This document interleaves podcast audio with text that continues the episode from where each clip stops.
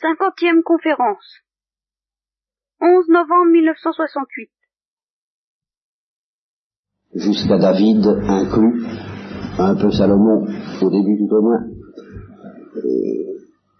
le peuple était capable de pécher, bien entendu, mais les dirigeants, le chef de ce peuple, était l'homme de Dieu, toujours, plus ou moins, d'une manière ou d'une autre. C'était toujours un homme de Dieu, que ce soit Moïse, que ce soit les juges qui gouvernait le pays d'Israël, que ce soit David, bien entendu, et encore Salomon. Au début, c'est l'homme de Dieu. À partir de maintenant, ce n'est plus l'homme de Dieu. À partir de maintenant, ce sont pour la plupart du temps, sauf de très rares exceptions, euh, des profanateurs, des idolâtres, qui euh, introduisent le culte des Baal et des Astartés, c'est-à-dire des dieux étrangers, dans le pays d'Israël, en plus de ça, c'est le schisme. Je vous l'ai raconté la dernière fois, la division des tribus en deux groupes, une de dix tribus au nord, la Samarie, et la Galilée, ce qui vient voir.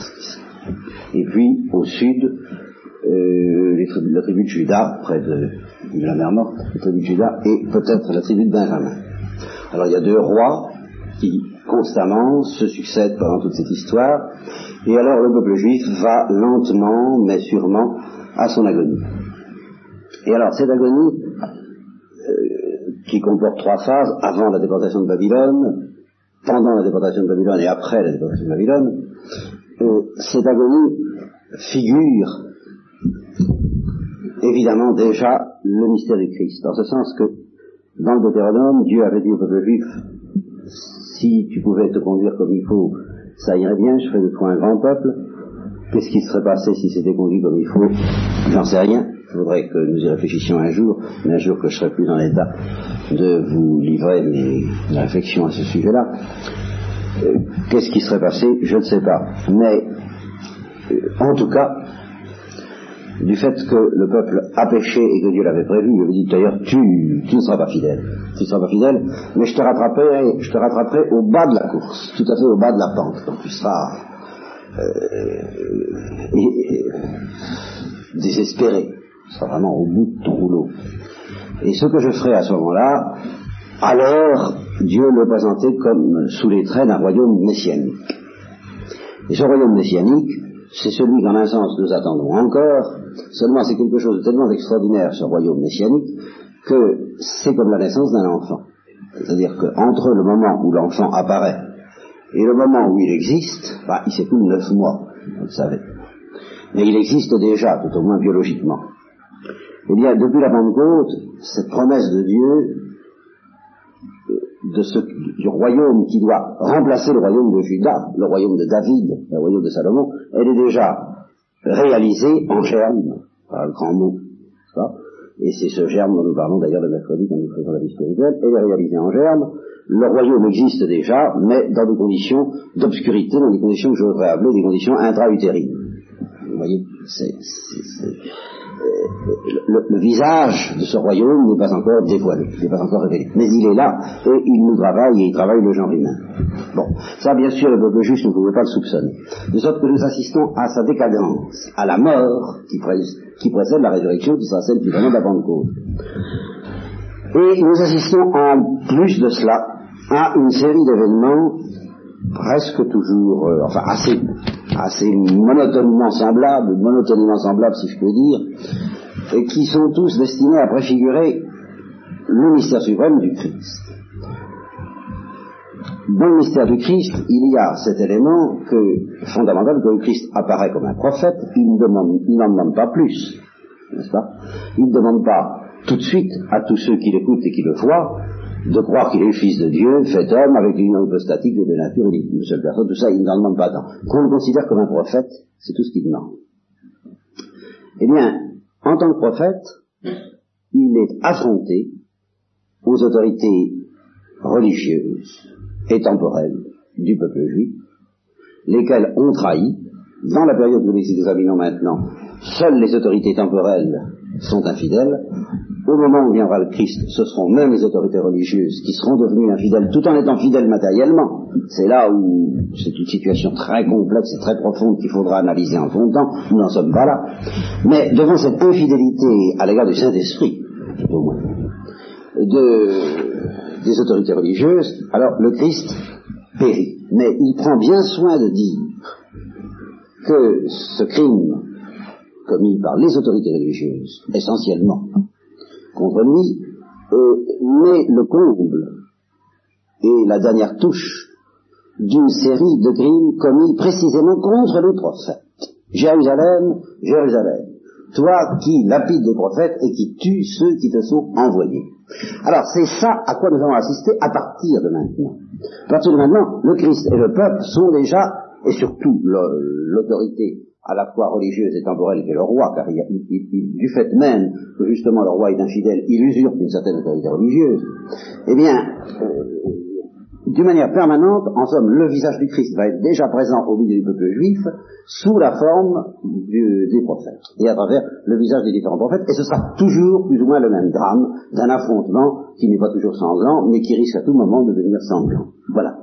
Alors ça, c'est ça qui est intéressant maintenant dans l'histoire du peuple juif. Le reste ne l'est plus. Vous comprenez que je vous raconte le détail des rois qui se sont succédés, le détail de leurs infidélités, leurs trahisons, les guerres, enfin tout ça, ça n'a plus beaucoup d'intérêt. Tout au moins, tant que nous n'arriverons pas à la déportation de Babylone, où il se passera quand même quelque chose qui méritera d'être raconté à ce moment-là.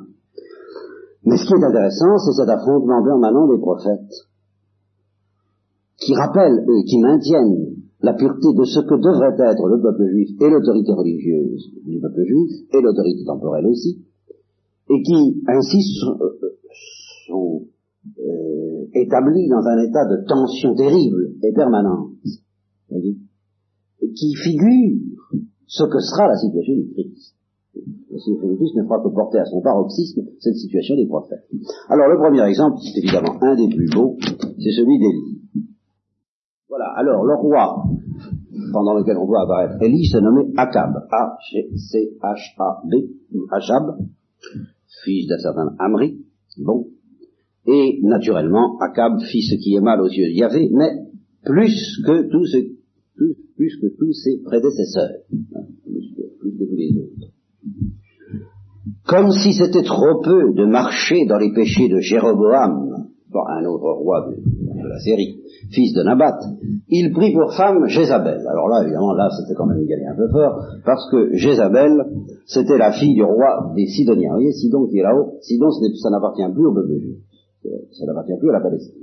C'est les voisins, ce sont les chers voisins, avec lesquels, justement, on fricote tant qu'on peut au plan temporel, au plan du commerce, et puis au plan religieux aussi, on s'en prie fort mal.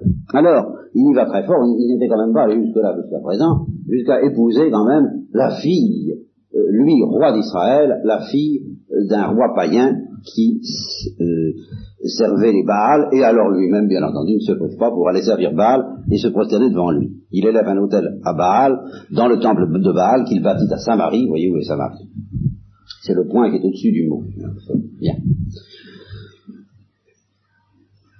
Alors, il fit donc encore plus pour irriter le Dieu d'Israël que tous les rois d'Israël qui l'avaient précédé. Il s'agit d'un roi d'Israël, il ne s'agit pas d'un roi de Juda. Dans l'ensemble, les rois de Juda sont pas beaucoup plus brillants, mais enfin, tout de même, en général, on ne pousse pas les choses aussi loin. Bon. Et alors, à ce moment-là, sans aucune transition, sans, aucune, sans aucun prélude non plus, sans aucune préparation destinée à, nous dire qui était ce monsieur Élie, euh, Élie arrive. Élie le Thesbite, c'est-à-dire qu'il était de Thesbé. C'est tout ce qu'on sait de lui. C'est tout ce qu'on dit de lui au départ. Alors, il se présente devant M. Akab, le roi, et il lui dit, vive Dieu. Pas, comme on disait Hitler. Hein vive Dieu, vive Yahvé, le Dieu d'Israël, devant qui je me tiens. Alors, pas de discours, pas d'explication, pas de, il ne perd pas son temps avec un individu pareil, il a lui dire tu as mal agi, fais attention, non. Il lui dit simplement, c'est très simple, c'est fini, euh, il, ne pleuvra plus sur le pays ce qui veut dire la mort, parce qu'il y a une famine épouvantable dans ces pays-là. Il n'y aura ces années-ci ni rosée ni pluie, sauf quand je parlerai. Puis s'en va. Et il s'en va et il se cache, parce qu'après une parole pareille, ça va aller mieux, quand même. Et Dieu l'encourage à se cacher, il lui dit, va te cacher. Alors, euh, du côté de l'Est, au torrent de Carit, le voilà, celui que vous voyez, n'est-ce pas? Alors, tu boiras dans ce torrent Alors c'est un torrent qui, en effet, comporte toutes sortes de grottes et qui est tellement profond, qui était tellement profond et qui est encore tellement profond, on l'a vérifié, on a étudié la géographie de ce pays-là, qu'il faut des sécheresses, mais alors fantastiques, ce que les scouts appelleraient des méga sécheresses, n'est-ce pas, pour que, euh, et plus que ça, pour que ce torrent vienne à devenir lui-même asséché. Donc, en s'enfuyant de côté de ces grottes où il est difficile de le repérer, eh bien, Élie peut espérer avoir de quoi boire. Quant à la nourriture, bien, quant à la nourriture, elle sera assurée par les corbeaux, dit Dieu, n'est-ce pas? Et en effet, les corbeaux euh, sont de grands prédateurs dans ces pays-là, Rien n'égale, dit le commentateur, leur dextérité à enlever les œufs, les poussins, les lapins et les petits pains. Alors, comme il dit, le monsieur, ce ne fut pas un petit miracle, un petit miracle de la providence d'utiliser leur instinct pillard au profit d'Élie. Et, et, on peut croire qu'il fut bien servi. Ça, incontestablement, à partir du moment où on admet que leur instinct pillard a été mis au service d'Élie, il n'a pas dû être privé. D'ailleurs, le texte précise, les corbeaux lui apportaient du pain et de la viande le matin, du pain toujours pour assaisonner, et de la viande le soir. Et il buvait de l'eau du torrent. Ce qui a peut-être inspiré, euh, ou ce qui est peut-être en rapport, parce que je ne sais pas à quelle époque fut composé le psaume Dixit Dominus Dominomeo, qu'on chantait à Vèvre autrefois, n'est-ce pas, où il était dit, détorrende via bibet, il boira de l'eau du torrent. Ce qu'on applique aussi au Christ, mais ça, nous verrons ça plus tard. Malgré tout, malgré tout, malgré tout, eh bien le torrent, le torrent finit par s'assécher à son tour parce qu'il n'y avait pas eu de pluie dans le pays pendant trois ans, ou à peu, près. Quand le torrent a été à sec, Dieu est venu se présenter de nouveau devant Élie, il lui dit, eh bien, pars à Sarepta, tout près, de Sidon. Et Sarepta, c'est déjà le territoire de Sidon, ce n'est plus le territoire de la Palestine. Alors il va, il arrive à la porte de la ville, et c'était la même sécheresse par là qu'ailleurs, et il voit une femme, une veuve, une vieille femme qui ramassait du bois. Il l'appelle et il lui dit, veux-tu me donner un peu d'eau dans un vase pour que je boive, parce que je n'en peux plus de soif. Alors elle y va tout de suite, et voyant qu'elle est bien disposée envers lui, n'oubliez pas, pensez tout de suite, maintenant que nous commençons cette histoire, pas, à l'évocation qu'en fera le Christ plus tard. Il y avait bien des veuves en Israël dans ce temps-là, ben, c'est pas de ce côté-là que Dieu l'a envoyé, il n'est pas une veuve d'Israël, c'est une veuve des païens. Alors, euh, voyant qu'elle est bien disposée, il l'appelle et lui dit, pendant que tu y es, est-ce que tu pourrais pas me donner aussi un peu de pain, parce que j'ai faim? Et alors, elle répond ceci, qui est admirable, parce qu'elle était à la frontière, elle avait entendu parler quand même de la religion juive, et elle lui dit, euh, vive Yahvé, ton Dieu. Je n'ai rien de cuit, j'ai juste une poignée de farine dans un pot, et un peu d'huile dans une cruche. Et voilà, en ce moment, tu vois, je ramasse deux morceaux de bois. En rentrant, je préparerai ça un petit peu ce qui me reste, un peu de farine, ma poignée de farine et mon huile, je préparerai ça chez moi pour moi et pour mon fils, nous mangerons, et puis nous mourrons.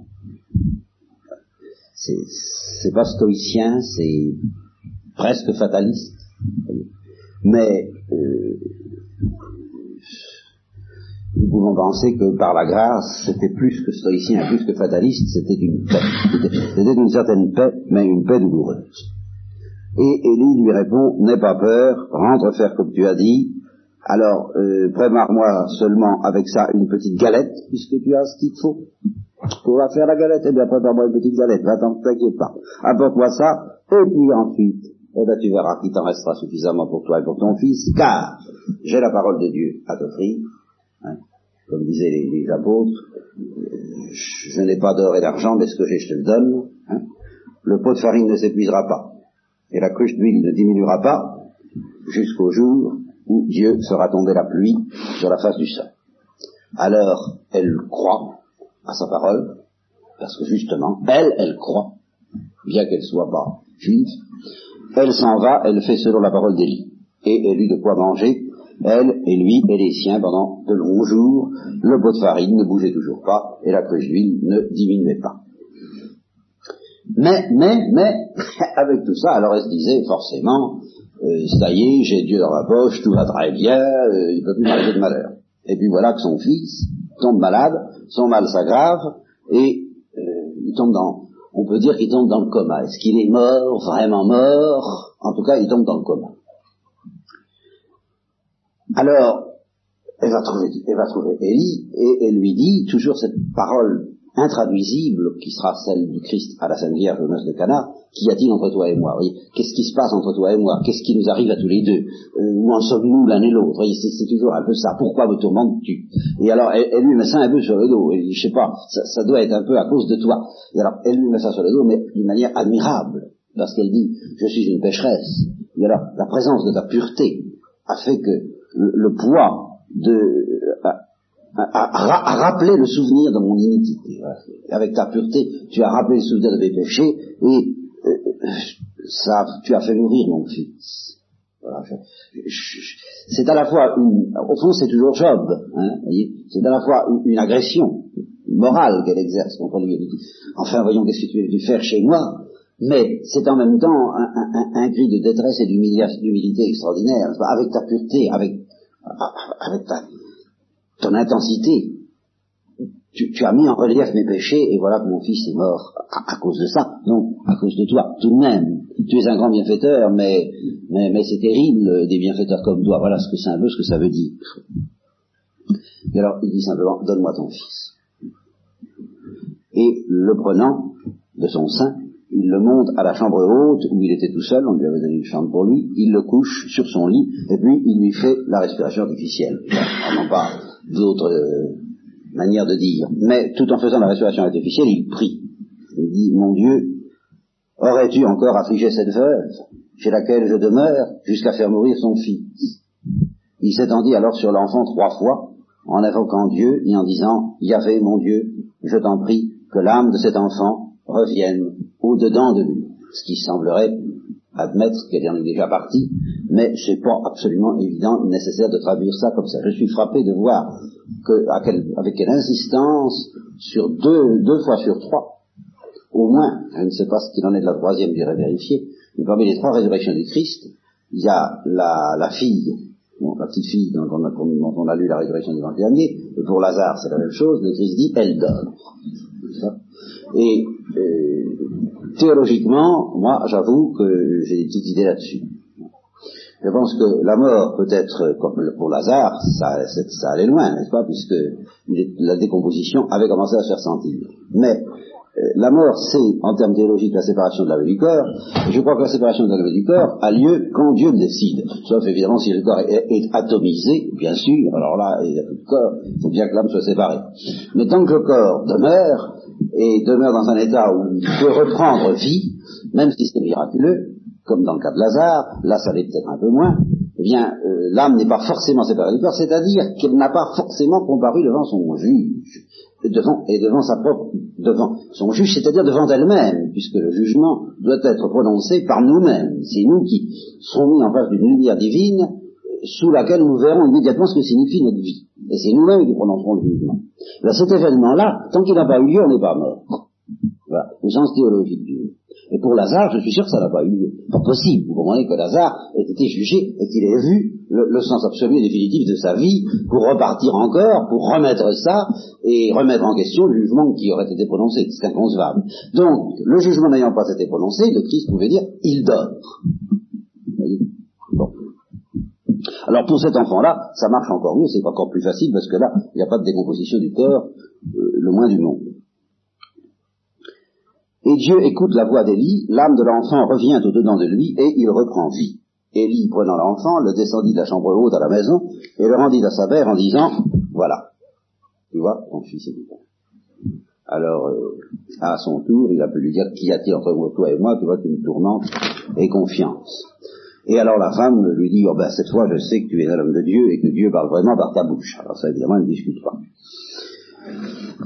Alors de longs jours se passent toujours dans cette situation atroce de famine. Euh, alors Élie et la femme s'en tiraient encore à peu près, hein, n'est-ce pas, pour les raisons que je vous ai signalées. Et la parole de Dieu fut adressée de nouveau à Élie et il lui dit, maintenant tu vas aller voir Akab. Alors, euh, et tu vas aller voir Akab et il y aura de la pluie. Là, c'est la fin de la famine c'est la fin de la sécheresse. Alors Élie, on ne nous dit pas quels sont ses sentiments, Il ne devait pas être trop rassuré en allant voir Akab, mais enfin il était peut-être rassuré parce qu'il savait qu'il allait produire de la pluie et que dans ce cas il risquait d'être le bienvenu quand même. Et effectivement la famine était très grande à Samarie, c'est là que se tenait le roi d'Israël, tellement grande que Akab avait appelé son intendant, un homme très bien d'ailleurs, très pieux, qui avait protégé les fils de prophètes. Les fils de prophètes, c'est les hommes de la confrérie de Samuel. Je ne sais pas si vous vous rappelez que je vous avais raconté que Samuel, en son temps, avait établi une, confrérie de gens pieux. C'était pas forcément des prophètes au sens où Élie est un prophète. C'était pas forcément des gens qui prophétisaient, mais c'était des gens qui vivaient dans l'absolu de euh, la loi de Dieu, et qui étaient souvent inspirés plus par une sorte d'enthousiasme que par des révélations précises.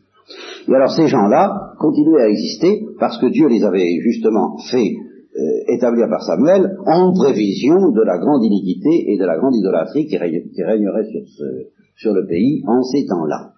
De sorte que ces gens-là maintenaient la pureté, la prière, l'enthousiasme de, de Yahvé au milieu du peuple pendant cette période, et naturellement, ils étaient persécutés. En particulier, la dénommée Jézabel ne les avait pas beaucoup, les faisait exterminer systématiquement. Alors lui, le bon Abdias, l'intendant du palais, il avait réussi à en cacher une centaine, cinquante par cinquante, dans des grottes, enfin, il avait tout ce qu'il avait pu, hein, pour limiter les dégâts. Comme Pétain au temps de quoi, voyez. Alors, je vote politique. Hein, bon, enfin, vais vous donner l'idée l'idée qui avait pu inspirer Abdias de collaborer d'une part, c'est tout de même un collaborateur, avec un roi et une reine aussi abominables que Akab et Jézabel, et en même temps ben, d'en profiter pour tout de même euh, essayer d'aider, d'aider les, purs et les pieux. Alors, euh, Akab a fait appeler son intendant, Abdias, et lui dit, tu sais, ça va vraiment très mal. Hein. il n'y a plus d'eau, il n'y a plus de verdure. Alors, on va partir de chacun de notre côté, par tout le pays, vers toutes les sources d'eau et tous les torrents. Il faut absolument voir s'il n'y en aurait pas une qui subsisterait. Peut-être qu'on trouvera un peu d'herbe et qu'ainsi on va pouvoir sauver les chevaux et les mulets sans avoir à abattre le bétail, parce que ça, ce serait vraiment la fin de tout, ce serait la catastrophe irréparable. Alors, ils partagent le pays pour parcourir chacun de son côté, et justement, une fois qu'Abdias est ainsi séparé d'Akab, il rencontre Élie il le reconnaît, il se prosterne la face contre terre devant lui, il dit c'est bien toi, j'ai bien Élie, mon Seigneur Élie, c'est moi. Euh, va dire à ton maître, euh, Élie arrive. Ouh, dit Abias. Ouh, alors ça, mais qu'est-ce que j'ai fait? Mais qu'est-ce que j'ai fait, moi, pour que tu livres ton serviteur entre les mains d'Akab? Et, puis il va me faire mourir, quoi, c'est sûr. Ton Dieu est vivant. Il n'y a aucune nation, il n'y a aucun royaume, dans tous les coins, ils te cherchent depuis des années. Ton Dieu est vivant. Ton Dieu est vivant, ça veut dire euh, par Hercule, vous voyez, comme dit les n'est-ce pas? C'est une sorte de, manière d'affirmer très fortement, hein, aussi vrai que Dieu est vivant, ça fait trois ans qu'il te cherche, partout, dans toutes les nations, dans tous les royaumes. Hein et quand on lui disait il n'est pas là, il faisait jurer que tu n'es pas là. Et alors maintenant, tu me dis d'aller dire à mon maître, Élie arrive, non, mais moi, tu sais ce qui va arriver. Dès que je vais t'avoir tourné le dos, l'esprit va t'emmener je sais pas où, puis on t'en trouvera plus, tu sais qui va te va c'est moi, évidemment. Alors, lorsque l'esprit, ah, c'est dans le texte, hein, va dire à ton maître, voici Élie. Et quand je t'aurai quitté, l'esprit de Yahvé te transportera je sais pas où. Et alors, j'irai dire à Akab que tu es là, lui, il ne trouvera pas, il me tuera. Or, je t'en prie, ne m'inflige pas tout ça. Parce que moi, j'ai la crainte de Dieu depuis ma jeunesse. On te l'a dit que euh, quand Jézabel massacrait les prophètes, voilà, vous voyez, pas? Eh ben j'en ai caché 100, 50 par 50, comme j'ai pu, hein, dans des cavernes, je les ai nourris avec du pain, avec de l'eau. Et puis maintenant tu me dis, va dire à ton maître, euh, et il arrive, mais il me tuera. Il répète, n'est-ce pas? Il se répète un peu. Alors, elle lui répond, le Dieu des armées, devant qui je me tiens, est vivant, ce qui veut dire, attention, euh, j'insiste, tu peux me croire, aujourd'hui, je serai devant Akab. Alors, Abia se dit, on, va, y aller, on va y aller, hein.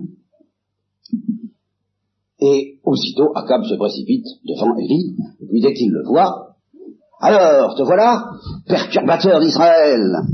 Élie répond, c'est pas moi qui trouve Israël, hein, faudrait pas confondre. Mais c'est toi, c'est la maison de ton père. parce que vous avez abandonné les commandements de Dieu, et puis que tu es allé après les Baals. Alors voilà ce qu'on va faire. Discute pas, c'est pas la peine. Hein tu vas rassembler tout Israël auprès de moi, à la montagne du Carmel. Voilà le mont Carmel. Ça, ça, donne sur la mer, si vous êtes allé en Palestine, c'est un des plus beaux points d'Israël. Tu vas les rassembler là, avec les 450 prophètes de Baal. Vous voyez, ça ne manquait pas dans le pays. Les 450, parmi bien d'autres, mais enfin les 450 qui mangent à la table de Jézabel, c'est ceux-là auxquels je voudrais bien particulièrement dire deux mots. Bon, c'est pas grave, on rassemble tout Israël, et puis les prophètes à la montagne du Carmel. Alors quand le peuple est là, c'est les prophètes aussi.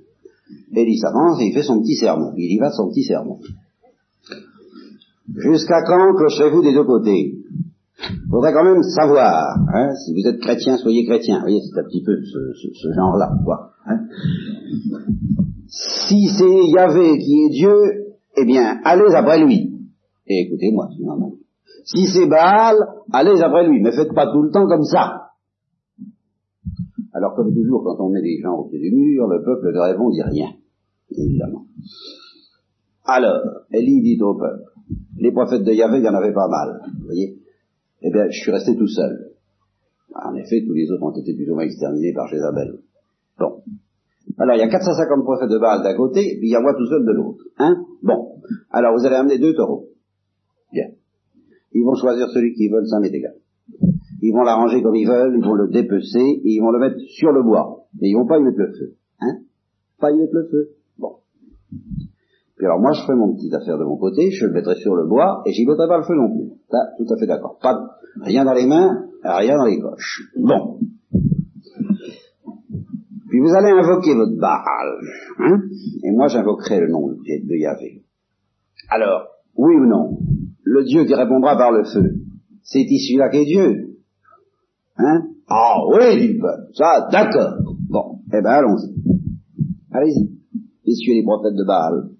Choisissez, préparez les premiers, messieurs les Anglais, car vous êtes les plus nombreux. honneur, honneur à la quantité. Et puis alors, invoquez le nom de votre Dieu, mais attention, ne mettez pas le feu. Hein, ce serait pas de jeu. Alors, ils prennent le taureau, ils le préparent, et ils invoquent le nom de Baal depuis le matin jusqu'à midi. En disant, Baal, exaucez-nous. Mais ça répondait pas beaucoup. Alors, ils dansaient en pliant le genou devant l'hôtel qu'ils avaient fait, c'était leur, euh, leur cérémonie, c'est respectable, faut être tolérant comme on Quand il fut midi, alors Élie commença tout de même à intervenir en leur disant, mais criez plus fort, voyons, criez plus fort. C'est un Dieu, attention, c'est un Dieu. Ah, ah c'est pas quelqu'un comme, comme vous et moi, hein. Alors peut-être qu'il est en méditation, qu'il faut, qu'il faut quand même crier plus fort que ça. Ça, euh, il sort de sa méditation. Ou alors il a des affaires. Ah, alors s'il a des affaires, faut quand même, euh, faut quand même lui dire de se dépêcher de venir, hein. Bon. Ou encore qu'il est en voyage. Ou peut-être qu'il dort, hein. Alors à force d'insister, il va se réveiller. Et alors il, marche, il marche parce que tout ça correspond à une, certaine, une, certaine, mythologie que vous trouvez chez les Grecs, n'est-ce pas, que vous trouvez aussi dans ces peuples à propos des Baals. Alors, euh, ils insistent, ils crient à haute voix, ils se font des... Et puis alors ils se... Comment est-ce qu'on dit? Se taillardent, c'est ça. Ils se firent des incisions, dit le texte. Mais bon, avec des épées, avec des lances, jusqu'à ce qu'ils soient couverts de sang. Et puis, ils se livrent à leur transport jusqu'au moment où on offre l'oblation, mais ni voix, ni réponse, ni aucun signe d'attention. Bon. Alors, on a suffisamment euh, plaisanté comme ça, dit Elie, n'est-ce pas? Ça... Approchez-vous. Il y a tout le peuple, approchez-vous. Tout le peuple s'approche. Il rétablit l'hôtel de Yahvé qui avait été détruit à la suite des mœurs de ces gens charmants. Il prend douze pierres selon, le nombre des tribus des fils de Jacob. Ces fils de Jacob à qui Dieu avait dit Israël sera ton nom. Il bâtit avec ces pierres un hôtel au nom de Yahvé. Puis il creuse un fossé, il creuse un, grand fossé, environ euh, deux mesures de semence, vous voyez ce que ça peut vouloir dire, tout autour de l'autel. Il dispose le bois, il coupe le taureau en morceaux, il les met sur le bois, et puis il dit, allez moi, amenez-moi des cruches d'eau. Ah On dire comme ça, vous ne pourrez pas dire que j'ai triché, que j'ai fichu le feu en douce, hein, parce que arrosez-moi tout ça. Plein de fossés, de l'eau partout. Et recommencer, il fut une deuxième fois, et une troisième, et une troisième fois. Alors, à l'heure où l'on offre l'Holocauste, non pas l'heure de l'oblation, mais l'heure de l'Holocauste, alors là, il ne, il ne crie plus, il se tourne vers Dieu, parce qu'il est évident qu'il n'avait pas fait ça de sa propre initiative. Il y avait Dieu d'Abraham, d'Isaac et d'Israël. Aujourd'hui, il faut que l'on sache, il faut qu'on sache, comme le Christ disant à son Père, pour eux, je te demande de faire la résurrection, de ressusciter Lazare, parce que moi je sais que tu poses toujours, mais il faut que l'on sache, il faut que l'on sache que tu es Dieu en Israël, que je suis ton serviteur, et que c'est sur ta parole que j'ai fait tout ceci. Tu me l'as demandé, c'est pas le moment de me lâcher. Voilà ce que ça veut dire. Hein. Bon, moi j'ai marché, je suis allé jusqu'au bout, je pas, hein, me lâche pas. Bon. Exauce-moi. Il y avait, exauce-moi. Et que le peuple reconnaisse que toi, Yahvé, tu es Dieu, et que c'est toi qui ramènes leur cœur. Alors, le mystère de l'Holocauste, dont je vous ai souvent dit que c'est là qu'il se réalise pleinement et parfaitement, parce que l'Holocauste accompli par les hommes est peu de choses, cet Holocauste est la figure de notre destination finale à tous, je vous l'ai souvent dit, n'est-ce pas? Nous devons tous être salés par le feu, il faut que le feu du ciel descende sur nous, et comme je l'ai dit toute l'après-midi, encore aujourd'hui, ou toute la matinée plus tôt, je ne sais plus où j'en suis, euh, l'Eucharistie est à chaque fois un début de ce feu du, ciel qui tombe sur nous et qui nous dévore. C'est un c'est un mystère de mendication, c'est un mystère dévorant, l'Eucharistie, mais dévorant en sens que c'est nous qui sommes dévorés. Ne pas, s'y tromper. Alors, c'est dévoré par le feu, justement. Le feu de Yahvé, en symbole de ce qu'il veut faire avec nous, tombe. C'est le mot du texte. Alors le feu de Yahvé tomba et il consuma l'Holocauste, le bois, les pierres, la terre, et il absorbe l'eau qui est en fossé. Bien. il ne reste plus que ça fait un petit peu comme ça. Bon. Comme dans les électrocutions. Alors, en voyant ça, évidemment, le peuple se prosterne à terre, il n'insiste pas. Il dit, c'est Yahvé qui est Dieu, c'est Yahvé qui est Dieu, on ne discute plus. Alors Élie n'a pas de temps, il dit, saisissez les prophètes de Baal tout de suite, hein, et puis qu'il n'en échappe pas un seul. Parce que ça, je veux en profiter, moi, pour une fois. Hein bon. Alors, il les saisir, Élie les fait descendre au torrent du Sison, je ne sais pas si je l'ai là. Oui, c'est ça. Et il, lui, Élie, il à mort. Et puis, il se retourne vers Akab et il lui dit maintenant, tu, tu montes, tu manges et tu bois. Car, alors, toujours la grande sécheresse, implacable. Et au milieu de cette sécheresse, dont personne ne pouvait voir venir la fin, Élie lui dit, j'entends la voix du bruit de la pluie. Non. Alors Akab, qui pour le moment n'a pas du tout envie de la ramener, monte pour manger et pour boire. Quant à Élie, il monte au sommet du mont Carmel. Et se penchant à terre, il mit son visage entre ses genoux. C'est la prosternation la plus absolue, et la plus instante, la plus suppliante et la plus confiante. Lui, il ne bouge plus. Il ne regarde même plus. Mais il y a son serviteur qui est là et il lui dit monte et regarde du côté de la mer. Alors le serviteur monte, regarde, il voit rien. Vas-y sept fois, lui dit Élie. Et alors à la septième fois, le serviteur dit, ah, il y a un petit nuage, comme la paume de la main d'un homme, tout petit, tout petit. On a traduit ça dans la Vulgate, je crois, comme une virgule de fumée. Très joli qui monte de la mer. Alors, Élie lui dit, va vite dire à Akab d'atteler, de descendre, pour qu'il ne soit pas surpris par la pluie. Et alors, en peu d'instants, en effet, avec une rapidité foudroyante, là encore, le ciel fut obscurci par les nuages et le vent, et il tomba une pluie torrentielle et plus terrible. Alors, le commentateur dit, et comme c'est assez bien exprimé, je me contente de vous le lire, la tradition carmélitaine, les carmélites, car le Carmel, c'est vraiment l'ordre le plus ancien dans l'Église, le Carmel commence ce jour-là. La tradition carmélitaine aime avoir dans la nuée d'Élie une figure de la Sainte Vierge, soit la virgule de fumée. Figure expressive en effet. Prodige de la bonté divine, petite par son humilité, ah, c'est tout petit, rien du tout, virgule de fumée, bon, mais élevée dès le premier instant si haut au-dessus de la terre, elle s'élève de la mer, exempte dès son immaculée conception de l'amertume et de la souillure des flots humains. De la mer, d'accord. Dont elle tire son origine quand même. Et toute remplie au contraire de suavité et de pureté sous le rayonnement puissant du soleil de justice, grandissant de en heure comme ce petit nuage, par l'accroissement de sainteté que lui vaut sa correspondance fidèle à toutes les avances divines, Marie nous donne le Sauveur et avec lui et par lui, et par lui la rosée céleste et la pluie de justice qui font de l'âme, auparavant stérile et maudite, un paradis. C'est le thème de l'avant, pas que nous allons bientôt aborder, que la rosée tombe des cieux, de par en haut, par en dessus, que nous arrive dessus, la rosée, et que les nuages pleuvent le juste. Voilà la traduction. Il faut que les nuages il faut que les nuages fassent pleuvoir le juste. Eh bien, évidemment, c'est très beau.